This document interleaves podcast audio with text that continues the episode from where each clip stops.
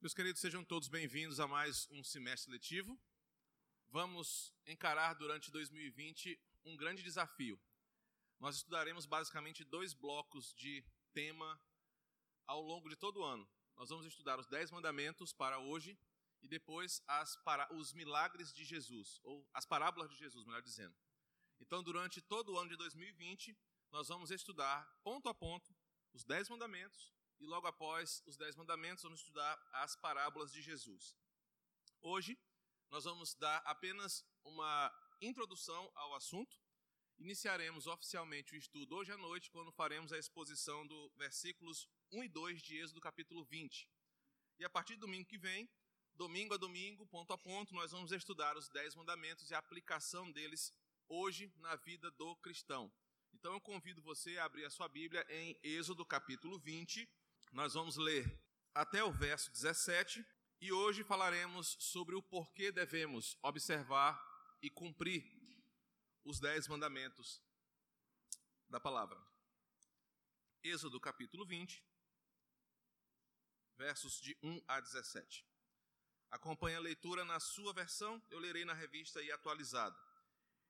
Então falou Deus todas estas palavras eu sou o Senhor teu Deus que te tirei da terra do Egito e da casa da servidão. Não terás outros deuses diante de mim.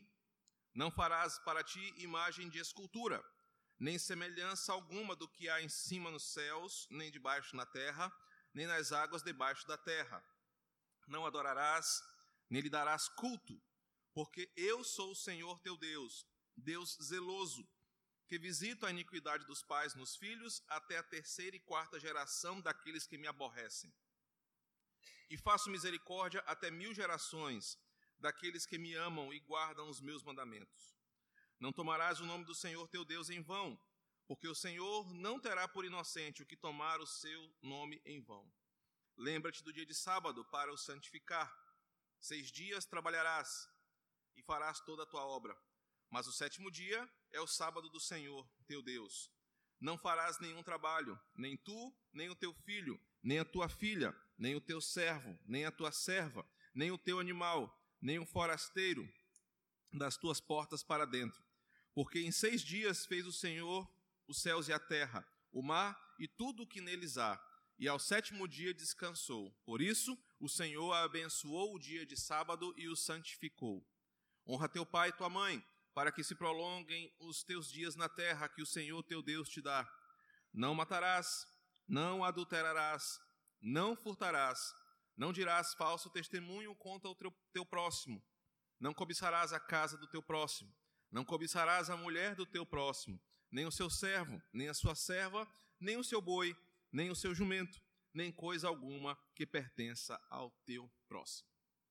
Esse texto, como nós conhecemos, é o relato daquilo que Moisés recebeu do Senhor no Monte Sinai, quando o povo acampou ao redor do monte para que o Senhor se revelasse a eles, e a partir de então, Deus declara, dá ao seu povo o que ele chama de dez palavras.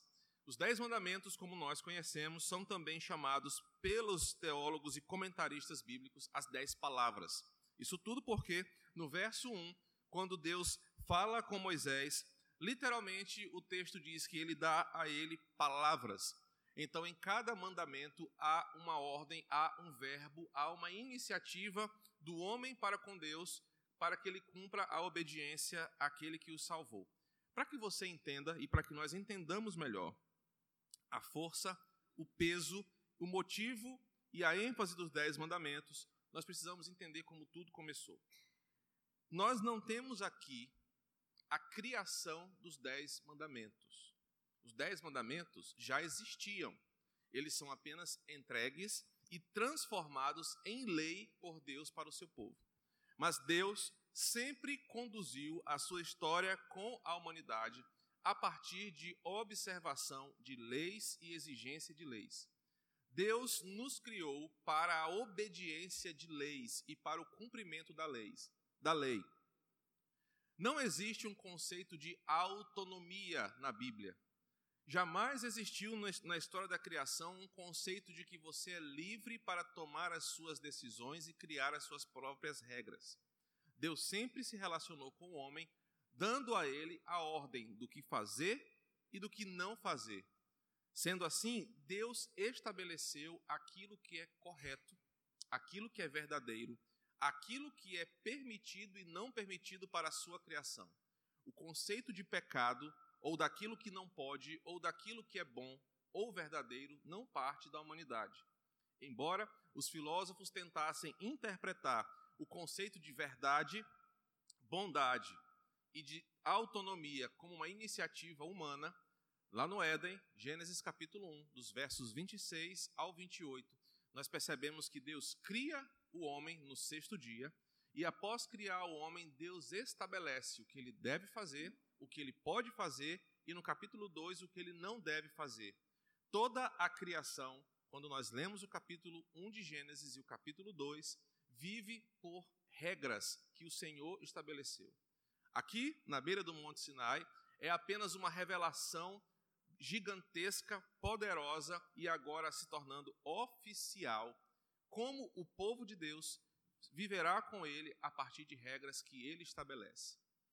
Isso é importante no começo de estudarmos os Dez Mandamentos, porque uma das nossas iniciativas modernas é as pessoas acharem que elas podem julgar o que é bom e mal ou mal para si, que elas podem escolher o estilo de vida que vivem, que elas podem criar o seu próprio evangelho ou a sua forma de viver o cristianismo.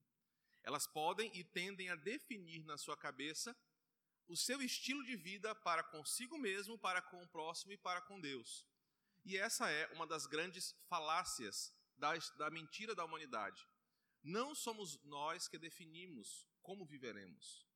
Não somos nós que definimos o que é bom para a nossa vida. Foge ao nosso poder estabelecer conceitos para a nossa vida. Ao homem é dada apenas duas condições. Você vive em obediência ao que o Senhor fala e você é abençoado. Você vive em desobediência ao menor ou maior ponto do que Deus estabeleceu você é amaldiçoado e pecador. Não existe meio termo. E uma das grandes falácias da nossa era é que você pode criar na sua consciência uma forma de viver que alivie a sua culpa e o seu pecado. Em termos mais claros, a Bíblia ordena você a não adorar outros deuses nem criar para você imagem de escultura.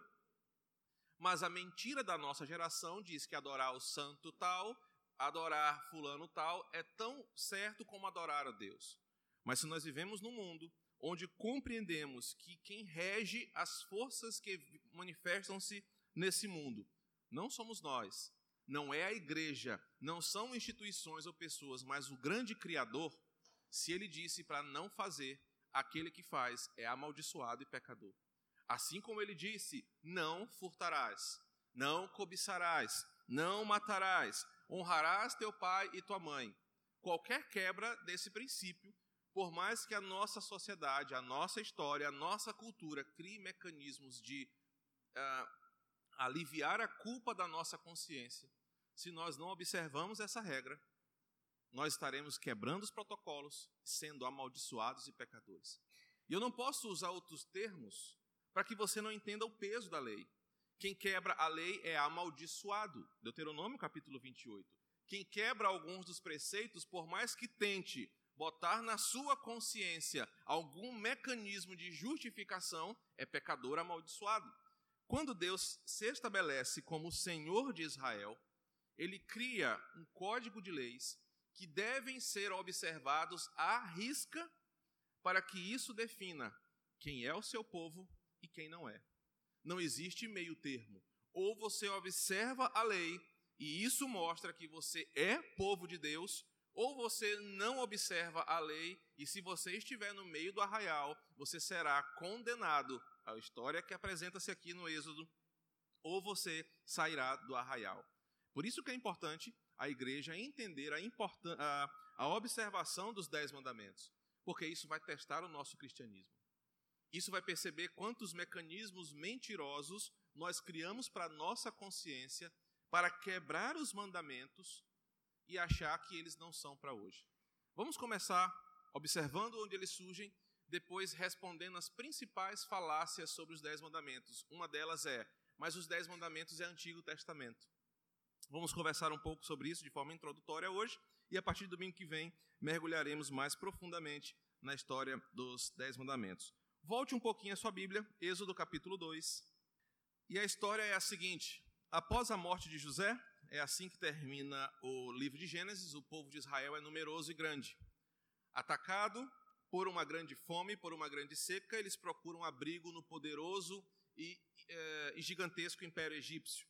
Até então, por causa do relacionamento com José, o povo de Israel tem uma boa acolhida, há uma boa interação cultural entre hebreus e egípcios. Os dois, numa união de produção, conseguem crescer, conseguem se estabelecer e passar pela crise de fome e seca que assolava a terra naquela época.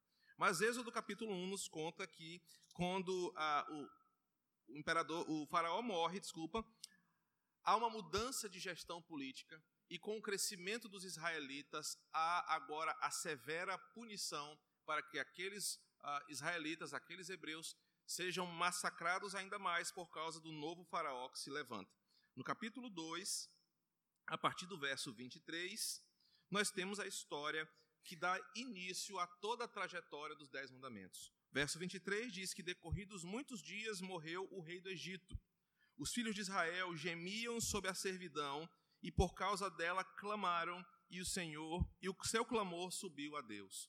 Por causa da mudança política, o cenário mudou de uma união amistosa. O novo rei, o novo faraó, começou a usar a mão de obra israelita de forma exploratória, punindo aqueles israelitas com jornadas de trabalho pesada, pouca alimentação, condições subhumanas de vida. Aquela relação estabelecida por José, que foi resposta de oração para que Deus preservasse o seu povo durante aquele episódio de crise, de seca e de fome, se tornou agora uma mão pesada de um faraó exigente torturando o povo de Deus. O povo de Deus lembrava do Deus de Israel, lembrava do Deus de Abraão, de Isaac, lembrava do Deus que todo-poderoso. Então, no verso 23, diz que por causa dessa servidão pesada, eles lembraram do Senhor e clamaram a Ele. Clamando a Deus, verso 24: Deus ouviu o seu gemido, lembrou-se da sua aliança com Abraão, com Isaac e com Jacó. O povo clama e diz: Senhor, o inimigo agora se levanta para torturar, para oprimir o teu povo. Nós estamos sofrendo e o Senhor nos deu uma palavra. O Senhor deu uma palavra para Abraão, para Isaac e para Jacó, que o Senhor faria de nós uma grande nação, um povo protegido, um povo abençoado, mas o que nós estamos vivendo é a tortura, a servidão, a dor, a fome e a alta jornada de trabalho. Como Deus é um Deus que se revela, é um Deus que responde, é um Deus que age diretamente com aquele que clama. No verso 24, Deus ouve o gemido do seu povo. Deus lembra-se da sua aliança não porque ele havia se esquecido dela. Deus então é lembrado do compromisso que ele tem e ao ser é, lembrado desta aliança, Deus se manifesta em resposta ao seu povo. Deus tem tudo sob o seu controle e chegou a hora dele agir, lembrando-se dessa aliança. E no verso 25, viu Deus os filhos de Israel e atentou para a sua condição. Aqui começa a história do povo de Israel. Deus ouve o seu clamor, age, lembra-se da sua aliança. No capítulo 3, então, surge Moisés como o grande libertador do povo. E eu quero que você observe no capítulo 3, verso 6. Disse, mas Deus a Moisés. É a história do, da, da sarça ardente que você muito bem conhece. Eu sou o Deus de teu pai, o Deus de Abraão, o Deus de Isaac, o Deus de Jacó. Moisés escondeu o rosto porque temeu olhar para Deus. Disse ainda o Senhor: Certamente vi a aflição do meu povo, que está no Egito, e ouvi o seu clamor por causa dos seus exatores. Conheço-lhes o sofrimento. Por isso, desci a fim de livrá-lo da mão dos egípcios e fazê-lo subir daquela terra que emana leite e mel, o lugar do cananeu, do eteu, do amorreu, do ferezeu, do eveu e do jebuseu. Pois os filhos de Israel chegou até mim, e também vejo a opressão com que os egípcios o estão oprimindo. A partir daqui, de agora, Deus estabelece para o povo de Israel uma caminhada. E a caminhada é a seguinte: eu, o Deus de Abraão, o Deus de Isaac, o Deus de Jacó, vou responder ao clamor de vocês. A condição inicial é, é, é necessária ser bem clarificada para nós. O povo é escravo, o povo está sofrendo, o povo não tem ninguém que os ajude, o povo não tem nenhuma esperança a não ser orar para que Deus tenha misericórdia, tenha compaixão e faça algo tão grandioso que possa enfrentar o império egípcio, o grandioso império egípcio e dar a eles uma condição de sobreviver. O que eles querem é um milagre. Eles querem que Deus, e apenas Deus, poderia ser a sua resposta agora, já que eles estavam escravizados, fracos, famintos, com alta jornada de trabalho. Eles só tinham a Deus para se apegar e ter uma resposta milagrosa. Mas não era um milagre qualquer. Era um milagre de um Deus que se levantasse contra os egípcios, contra o Egito inteiro e ajudasse pobres e miseráveis escravos. O que o povo queria não era simples, não era fácil, não era comum. Eles queriam que alguém se levantasse contra a maior potência mundial e salvasse um grupo de escravos que não tinham armas, não tinham preparo militar, não tinham sequer condição física de sobreviver a uma batalha. Eles queriam que alguém, e esse alguém era um Deus que a tradição religiosa disse para eles: esse Deus nos deu uma promessa. Apegados nessa promessa, apegados em quem era Deus e como eles ouviam falar de Deus, só restou aquele povo apelar: Senhor, faz alguma coisa por nós. Uma das características dos Dez Mandamentos é que eles falam muito mais sobre Deus do que são ordens para que o povo faça alguma coisa. A primeira concepção errada que muitos têm é que os Dez Mandamentos foram ordens que Deus deu para um povo antigo cumprir durante um período. E por isso muitos tropeçam e caem ao dizer que os dez mandamentos não são para hoje. Os dez mandamentos não são sobre o que nós devemos fazer, mas sobre quem Deus é e como nós nos relacionamos com Ele por quem Ele é. E tudo começa quando, nos capítulos 2 e 3 de Êxodo, Deus se mostra alguém que responde à oração do miserável que está clamando por Ele. Quando nada mais pode nos ajudar, quando não temos ninguém que possa tomar as nossas mãos e nos conduzir em salvação. Quando estamos numa condição tão terrível que nos resta apenas a fé. O texto nos diz que ao clamarem a Deus, Deus ouviu a sua oração. No capítulo 3 ele levanta um homem, Moisés, um homem comum, que daqui a pouco, vai, uh, que há pouco tempo atrás assassinou um homem, um homem pecador, mas ele, por causa da sua aliança, vai livrar o seu povo porque o povo de Deus orou. Então, Moisés agora ouve o relato da boca de Deus dizendo: Eu vou livrar o meu povo. Eu vou tirar o meu povo do meio do Egito e vou mostrar para eles quem eu sou. Você conhece a história, você já assistiu a novela na Record. E agora, então, Moisés começa a sua batalha contra Faraó. É importante destacar que em todo o tempo Moisés, ao escrever o Êxodo, deixa bem claro: Deus endurecia o coração de Faraó. Deus estava provando aquele povo quanto à fé, quanto à obediência, quanto ao temor. Ao mesmo tempo em que Deus preparava o coração de Moisés para enfrentar adversidades, e ao mesmo tempo que Deus ensinava para um homem arrogante como Faraó que ele não era quem ele achava que era. A grande lição final aqui da batalha de Moisés com Faraó é que todos são tratados pela mão de Deus. Faraó é levado ao seu limite. Ele sim era o Donald Trump da sua época, ele era o homem mais importante do mundo.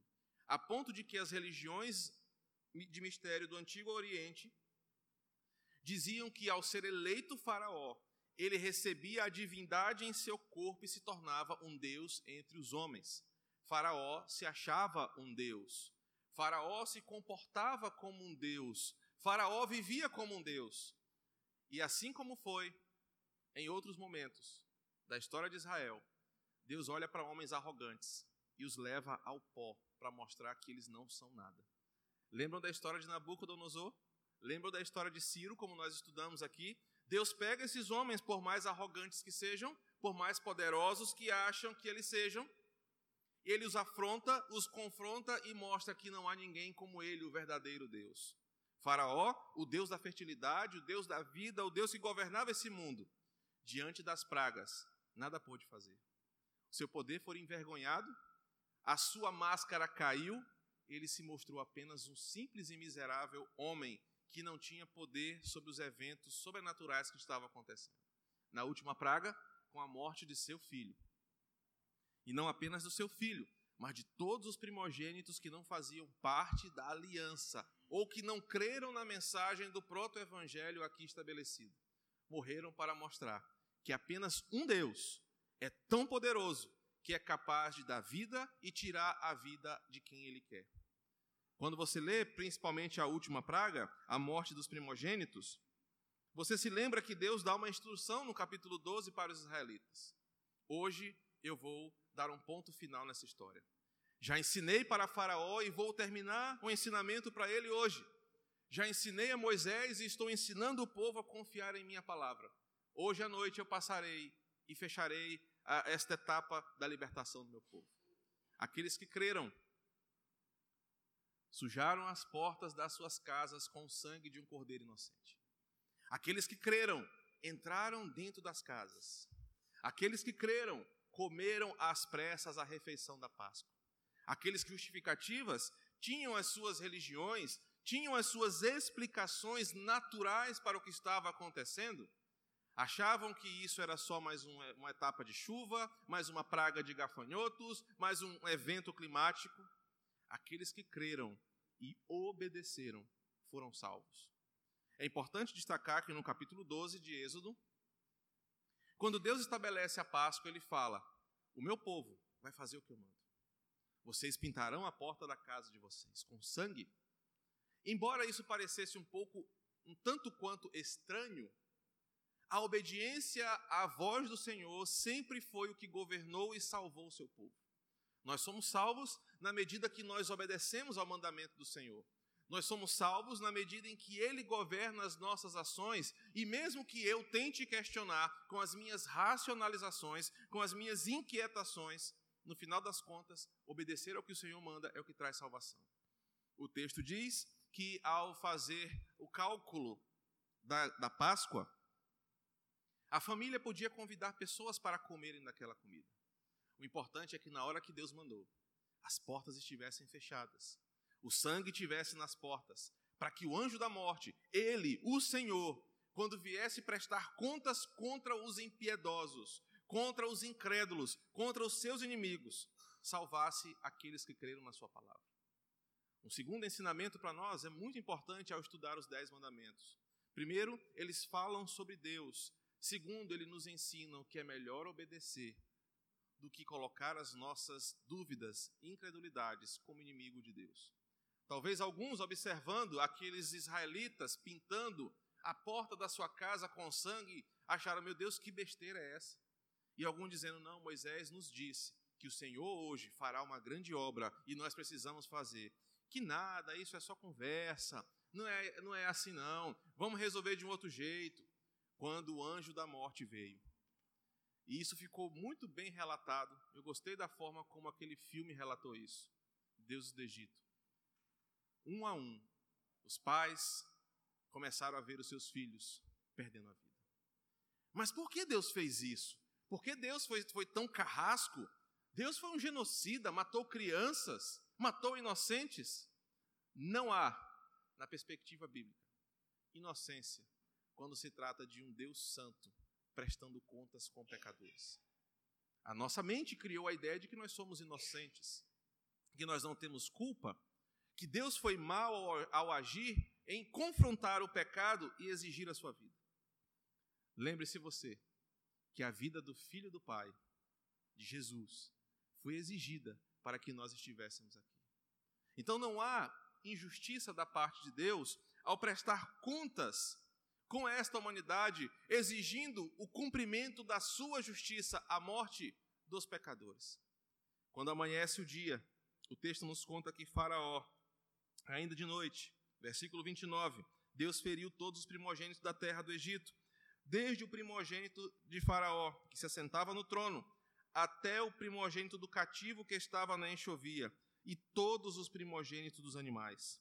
Verso 30 do capítulo 12: Levantou-se Faraó de noite, ele, todos os seus oficiais e todos os egípcios, e se fez grande clamor, pois não havia casa em que não houvesse um morto. Eu quero que você fantasie e imagine a situação. Pessoas gritando desesperadas, pessoas chorando, mães, pais carregando seus filhos mortos. O texto fala que houve grande gritaria, grande choro, grande desespero no meio da noite do Egito. Aqueles que não acreditaram e obedeceram a palavra do Senhor foram feridos em sua própria carne. Sentiram na pele o gosto amargo da desobediência. Sentiram em seus próprios corpos a dor de perder aquilo que mais amavam, porque não amaram quem eles deveriam amar. E eu quero começar a fazer os paralelos entre o Êxodo e nós hoje. Porque nós também diariamente somos feridos em nossa carne quando amamos outras coisas mais do que ao Senhor. Por isso que é o mandamento, por isso que o mandamento é amarás o Senhor teu Deus sobre todas as coisas. Após esse evento, em Gênesis, em Êxodo capítulo 12, nós temos a partir do verso 36 a saída do povo. O povo agora, pelo verso 32, começa a fugir, a sair. Deus quebrou as portas do Egito. Deus humilhou a Faraó, assim como ele humilha todos os que acham maiores do que ele até o dia de hoje. O Egito caiu, o povo estava livre. Deus cumpriu a sua promessa. Deus libertou o seu povo e o povo começa a marchar. O povo começa a ir. O povo sai no verso 38, frutos de uma libertação. Eu quero que você olhe para o verso 38. E no verso 38 diz que não apenas aqueles que oraram, mas um misto de gente subiu com eles. E quando você analisa esse texto de forma mais profunda, sabe aqueles que não eram israelitas, não eram hebreus, mas acreditaram na pregação do evangelho? Esse aqui eram aqueles vizinhos que eram de outra religião, eram de outra cultura, eram de outra nacionalidade, mas que creram que alguma coisa iria acontecer e eles creram que Deus ia fazer algo tão grandioso que apenas se obedecessem a esse Deus, eles seriam livrados da morte. Esse misto de gente aqui são aqueles que ainda não eram da aliança, mas por causa da obediência da palavra se tornaram povo da aliança. E aqui está um terceiro princípio para nós: crer na palavra do Senhor salva um misto de pessoas. Salva aquele que crê João disse isso no seu, no seu evangelho, no capítulo 1, verso 12. A tantos quantos o receberam, deu-lhes o poder de serem chamados filhos de Deus. O evangelho não é você que define se você é salvo. O evangelho não é você achar que você é salvo. O evangelho não é mesmo você acreditar que você é salvo porque você acha que é salvo. O evangelho salva quando você obedece o que a Bíblia diz. O Evangelho salva quando você cumpre a risca a voz do Senhor, porque na voz do Senhor existem dois resultados: ou obediência ou morte. Ou obediência e desobediência, ou vida ou morte. Não dá para nós dizermos, não, eu vou ser salvo, eu não vou entrar na casa, eu não vou pintar as paredes e vou ser salvo. Por quê? Porque eu tenho uma boa formação acadêmica, porque eu tenho uma tradição religiosa na família, porque eu tenho várias religiões, eu me apego a vários deuses quando Deus deu a sua palavra, ou era obediência e vida, ou era desobediência e morte. O misto de gente não sabia do que era sendo, mas entrou na casa. Deus é misericordioso, salvou outras pessoas. E a trajetória do Êxodo agora é importante, porque eu quero que você entenda onde chegaremos no capítulo 20, capítulo 19, melhor dizendo. Imaginem um choro, imaginem a, o Império Egípcio, Pessoas chorando, pessoas sepultando os seus mortos, pessoas revoltadas, a cidade um caos. E no meio daquele cenário, um povo cujo nenhum dos seus filhos fora ferido. Aquele filme, Deus do Egito, tem essa cena muito legal. Faraó chega com seu filho e todos os seus oficiais com os filhos embalados e mortos, e ele pergunta para Moisés o que aconteceu. E eu não lembro ao pé da letra o cenário, mas ele fala: nenhum dos nossos filhos morreu essa noite. Então, no desespero, Faraó os manda embora. Os egípcios saem, os israelitas saem, o misto de gente sai. E por que, que seus filhos não foram mortos? Porque eles são mais especiais. Eles clamaram a Deus, eles creram em Deus, eles obedeceram ao Senhor. Eles saem ilesos, saem pelo deserto. Aquelas pessoas que não conheciam a Deus, mas creram na mensagem, foram também salvas. E é essa a importância do capítulo 19 de Êxodo. Na trajetória, aconteceu muita coisa. E as pessoas se perguntavam assim: quem foi que salvou a gente? Porque eu estava pedindo para Iemanjá salvar a gente. Eu estava pedindo para a Bita do Barão salvar a gente. Eu estava pedindo que o universo conspirasse ao nosso favor e salvasse a gente. As pessoas estavam com as suas diferentes opiniões. Eu estava acendendo uma vela para São João, para menino Jesus de Praga. Eu estava fazendo muita coisa. Aquelas pessoas foram libertas, foram salvas, mas não conheciam quem de fato os libertou. Deus dá uma instrução para Moisés: você vai lá para aquele monte, Moisés. De dia, Deus conduzia o povo com uma coluna, uma nuvem. De noite, com uma coluna de fogo. Deus providenciou a comida. Deus providenciou a água. Deus abriu o mar para que o povo escapasse dos egípcios. Deus fez milagres para que aquele povo continuasse caminhando e vivendo a promessa. Por quê? O que Deus fala, Deus faz. O que Deus promete, ele cumpre. Ele falou que levaria o povo da terra do Egito, da fome, da tragédia, da desgraça da servidão, para uma terra que mana leite e mel. Deus estaria levando de volta o povo para o paraíso. Deus estaria levando de novo o seu povo para um lugar onde ele estaria com eles, uma terra abençoada. Ele iria cumprir a sua palavra. O povo era arrogante, o povo era desobediente, o povo era incrédulo, mas Deus falou: Eu vou cumprir. Isso tudo para nos ensinar uma outra verdade sobre os dez mandamentos. O que Deus fala, Ele vai cumprir. Nas promessas e nas cobranças. O primeiro mandamento com, com, com promessa está no verso 12 de Êxodo 20. Honre teu pai e sua mãe, para que se prolongue os seus dias na terra. A quebra desse mandamento faz com que muitos jovens ou pessoas que não honrem seus pais não provem uma felicidade em vida aqui. Suas mentes pecadoras, irracionais, criam justificativas falsas para alegar que estão felizes. Mas a quebra do mandamento, assim como mostra o caráter de Deus de cumprir o que fala, ensina que se você não honra seu pai e sua mãe, você sofrerá uma vida de tragédias aqui. Ao caminhar, o povo estava inquieto, quem nos libertou? Quem foi que nos tirou? Quem conseguiu vencer os egípcios? E aí no capítulo 19, Deus conduz o povo para o Monte Sinai. No Monte Sinai, Deus se revela três meses após o povo sair do, do Egito. E Deus fala o seguinte: Olha, fiquem aí, na beira do monte. Eu preciso falar com Moisés. Fiquem aí, porque hoje vocês vão conhecer quem libertou vocês. Hoje vocês vão saber quem de fato é tão poderoso que venceu a Faraó. Quem de fato é tão poderoso que abriu o mar. Quem de fato é tão poderoso que dobra todas as coisas à sua vontade. Imagine o cenário. Deus está falando com os israelitas que estão reunidos no sopé da montanha. O texto diz que lá no, no alto do monte eles foram impedidos de entrar por causa da manifestação de Deus. Apenas Moisés subiu. Eles veem trovoadas, relâmpagos, fumaça, fogo, terremoto. É uma coisa tão grandiosa que eles estão admirados do que está vendo. Lá em cima da montanha, Deus está falando. Deus desce para falar com Moisés. Os israelitas não podem chegar perto por causa da santidade de Deus que está ali. Deus estava se apresentando para o seu povo.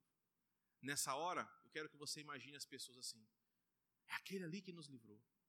Aqueles que não sabiam quem era diziam o seguinte: então foi ele que nos tirou. Aqueles que acreditavam diziam: esse é o Deus que me tirou. O importante é que todas as pessoas no sopé do monte estavam presenciando Deus em sua santidade e glória. E eles estavam vendo apenas um pouquinho do que Deus era. Eles estavam vendo ali a, a grandiosidade desse Deus que havia libertado eles. E aí, de repente, Deus entrega nas mãos de Moisés duas tábuas contendo as suas palavras. E a justificativa é exatamente essa: Eu libertei vocês. Eu sou poderoso, vocês não. Eu libertei vocês. Eu sou grandioso, vocês não. Eu posso todas as coisas, porque tudo é meu, inclusive o Egito, e nada é de vocês. Eu posso fazer tudo, porque somente eu sou grande e eu sou, e vocês não. E por que eu dou os dez mandamentos? Porque a terra é minha, porque tudo é meu, vocês são meus, e eu exijo que vocês obedeçam a minha voz. Sabe, uma das falácias do cristianismo moderno é achar que nós temos amizade com Deus, que Deus é nosso amigão, que Deus inclusive aceita os nossos pecados como um amigo que passa a mão na cabeça do outro e não exorta. Uma das falácias do cristianismo moderno é achar que não há mais temor, é achar que não há mais esse Deus se manifestando de forma tão santa que os homens não podem sequer pensar em entrar na sua presença. Uma das falácias do cristianismo moderno é achar que Deus não é mais santo ou não é tão santo como ele foi outra hora. Ao pé do monte, observa Êxodo 19, projeta aí para mim. Capítulo 19, versos de 3 a 6. 4. 19, 4. Tendes visto o que fiz aos egípcios, como os levei sobre asas de águia, e vos cheguei até mim. Agora, pois, se diligentemente ouvides a minha voz e guardardes a minha aliança, então sereis minha propriedade peculiar dentre todos, porque a terra é minha, vós me serei reino de sacerdote, nação santa. São estas as palavras que dirás ao filho, aos filhos de Israel. Deus está dando uma condição. Vocês viram o que eu fiz na hora que vocês clamaram. Vocês viram o tamanho do meu poder ao dobrar a natureza, ao dobrar todas as leis da física para cumprir a minha vontade. Vocês viram o que eu fiz quando vocês mais precisaram de mim. Salmo 46 nos mostra que ele é o socorro bem presente na hora da angústia, nas tribulações, como o próprio Davi diz. E Deus diz o seguinte: Vocês viram que se eu estiver com vocês, vocês estarão seguros.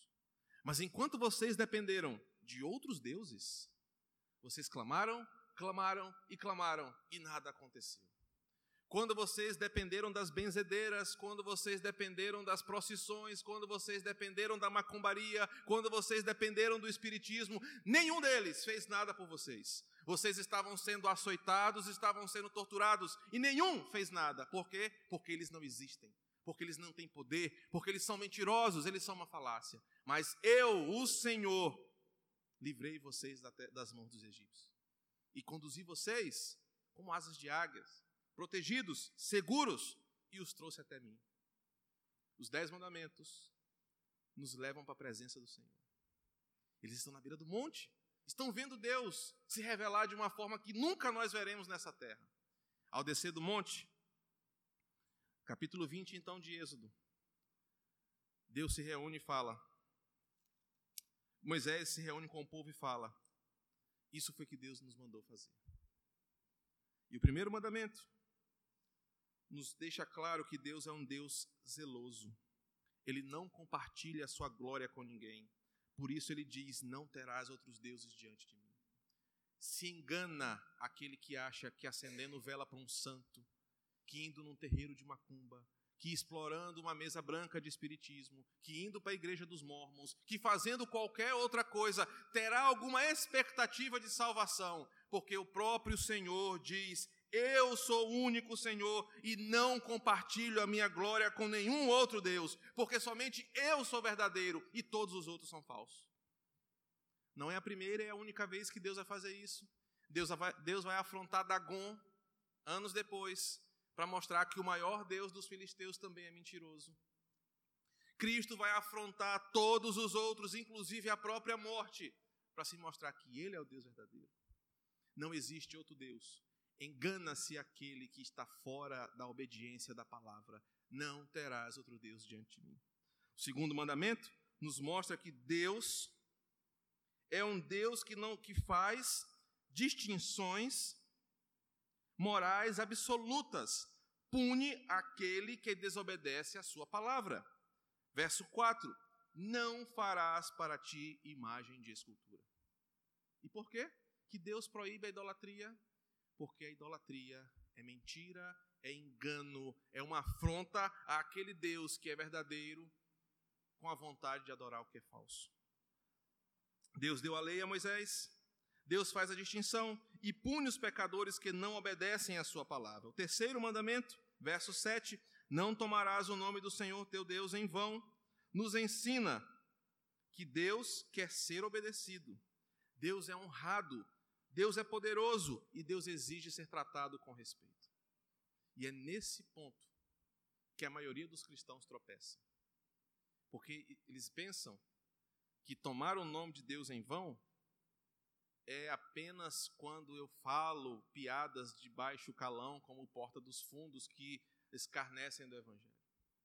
Mas quando eu e você deixamos de cumprir o que ele manda, pode ser no aspecto dos dízimos e ofertas, como aprendemos alguns domingos atrás, quanto na oração, na adoração, na vida em comunidade, porque ele disse: não deixem de congregar. Mas nós falamos, não, mas eu, eu estou congregando na minha casa, reunindo com os meus irmãos de Cristo é, num bazinho, conversando sobre a palavra enquanto tomamos uma cerveja gelada. Quando ele diz, façam o que eu mando, eu não perguntei a opinião de vocês. Ele faz porque ele pode, porque ele é o Senhor. E ele disse: não façam afrontas a mim, não tomem o meu nome em vão, não me tratando com respeito e a santidade que eu mereço. mereço. Quarto mandamento, verso 8: Lembra-te do dia de sábado para santificar. Esse mandamento nos ensina que Deus é o Senhor de nosso tempo, Ele organiza a nossa agenda e nós pecamos quando nos envolvemos tanto com as coisas desse mundo que não cumprimos a Sua vontade em separar um dia para o Senhor. Mas, pastor, e nada contra, não é uma indireta, vocês sabem que não é meu perfil. Mas é no dia de domingo que tem as melhores corridas na cidade. Mas, pastor, dia de domingo é o dia que eu trabalho dobrado para ganhar melhor, para sustentar minha casa.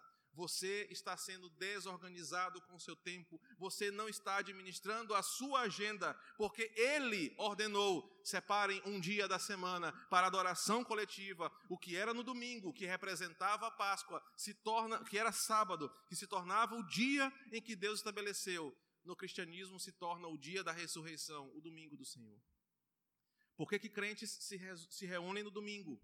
Porque nós celebramos o dia da ressurreição do nosso Senhor. Por que, que nós não guardamos o sábado como um dia? Porque o problema do sábado não é o dia da semana, é o princípio do descanso e adoração. Nós guardamos o dia do Senhor, celebramos a ressurreição de Cristo, nos reunimos no domingo, porque essa é a vontade do Senhor. Mas, pastor, isso era no outro tempo, hoje em dia a gente trabalha por plantão, por escala. Isso mostra que nós não obedecemos ao Senhor como Ele exige. Sexto mandamento, Quinto mandamento, honra teu pai e tua mãe, nos ensina que a forma como nós nos relacionamos na forma horizontal reflete como nós nos relacionamos com o Senhor. Sexto mandamento, ele nos lembra que somente Deus é o Senhor da vida. Ele proíbe matar o inocente, ele proíbe assassinar, ele proíbe tirar a vida de outro sem que a sua vontade seja obedecida. Assuntos como eutanásia, assuntos como abandono de incapaz entrarão aqui. Deus é o Senhor da vida.